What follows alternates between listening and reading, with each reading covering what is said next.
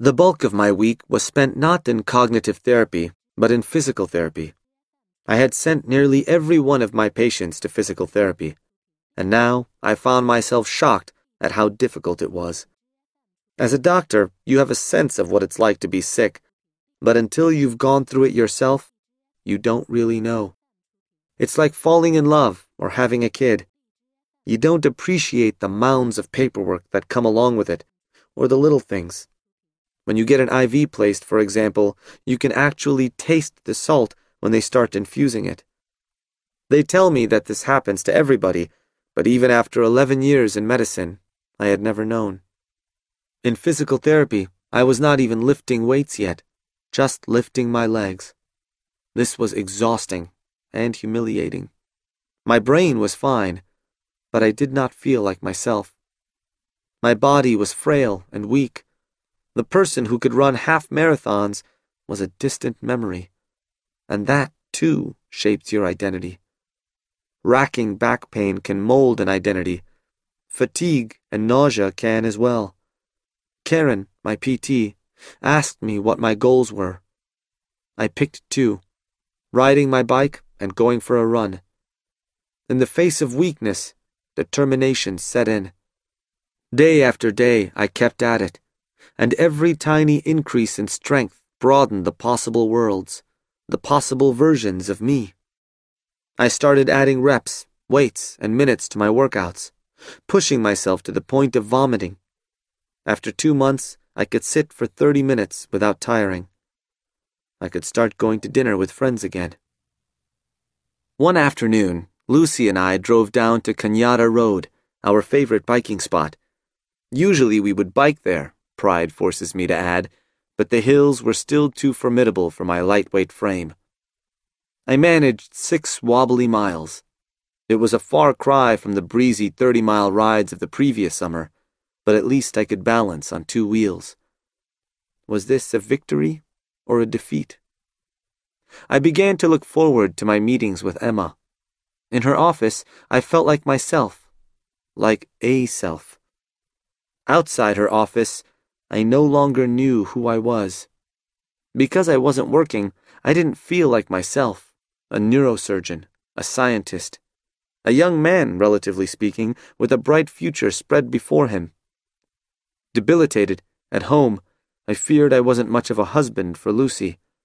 I had passed from the subject to the direct object of every sentence of my life. In 14th century philosophy, the word patient simply meant the object of an action. And I felt like one. As a doctor, I was an agent, a cause. As a patient, I was merely something to which things happened. But in Emma's office, Lucy and I could joke, trade doctor lingo, talk freely about our hopes and dreams, try to assemble a plan to move forward. Two months in, Emma remained vague about any prognostication, and every statistic I cited she rebuffed with a reminder to focus on my values. Though I felt dissatisfied, at least I felt like somebody, a person rather than a thing exemplifying the second law of thermodynamics. All order tends toward entropy, decay, etc. Flush in the face of mortality, many decisions became compressed, urgent, and unreceding. Foremost among them for us, should Lucy and I have a child? Even if our marriage had been strained toward the end of my residency, we had always remained very much in love. Our relationship was still deep in meaning, a shared and evolving vocabulary about what mattered. If human relationality formed the bedrock of meaning, it seemed to us that rearing children added another dimension to that meaning.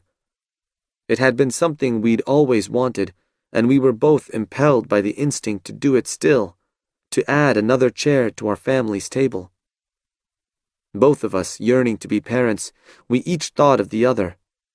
Lucy hoped I had years left, but understanding my prognosis, she felt that the choice, whether to spend my remaining time as a father, should be mine.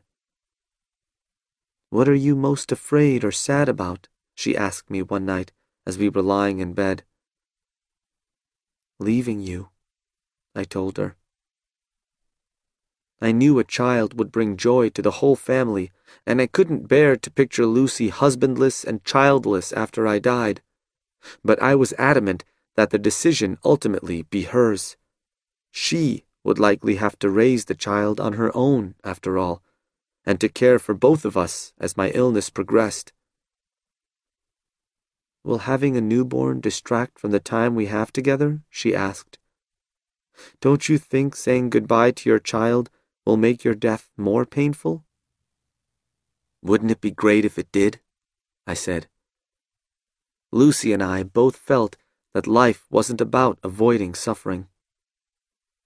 Years ago, it had occurred to me that Darwin and Nietzsche agreed on one thing the defining characteristic of the organism is striving. Describing life otherwise was like painting a tiger without stripes. After so many years of living with death, I'd come to understand that the easiest death wasn't necessarily the best.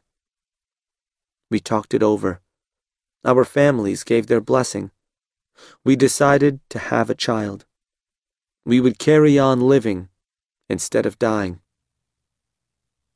Because of the medications I was on, assisted reproduction appeared to be the only route forward. So we visited a specialist at a reproductive endocrinology clinic in Palo Alto. She was efficient and professional, but her lack of experience dealing with terminally ill as opposed to infertile patients was obvious. She plowed through her spiel, eyes on her clipboard. How long have you been trying? Well, we haven't yet. Oh, right. Of course.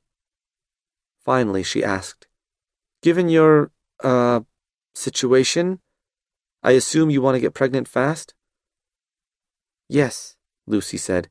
We'd like to start right away. I'd suggest you begin with IVF then, she said. When I mentioned that we'd rather minimize how many embryos were created and destroyed, she looked slightly confused. Most people who came here prized expedience above all, but I was determined to avoid the situation where, after I died, Lucy had responsibility for a half dozen embryos, the last remnants of our shared genomes, my last presence on this earth, stuck in a freezer somewhere, too painful to destroy, impossible to bring to full humanity. Technological artifacts that no one knew how to relate to. But after several trials of intrauterine insemination, it was clear we needed a higher level of technology we would need to create at least a few embryos in vitro and implant the healthiest. The others would die. Even in having children in this new life, death played its part.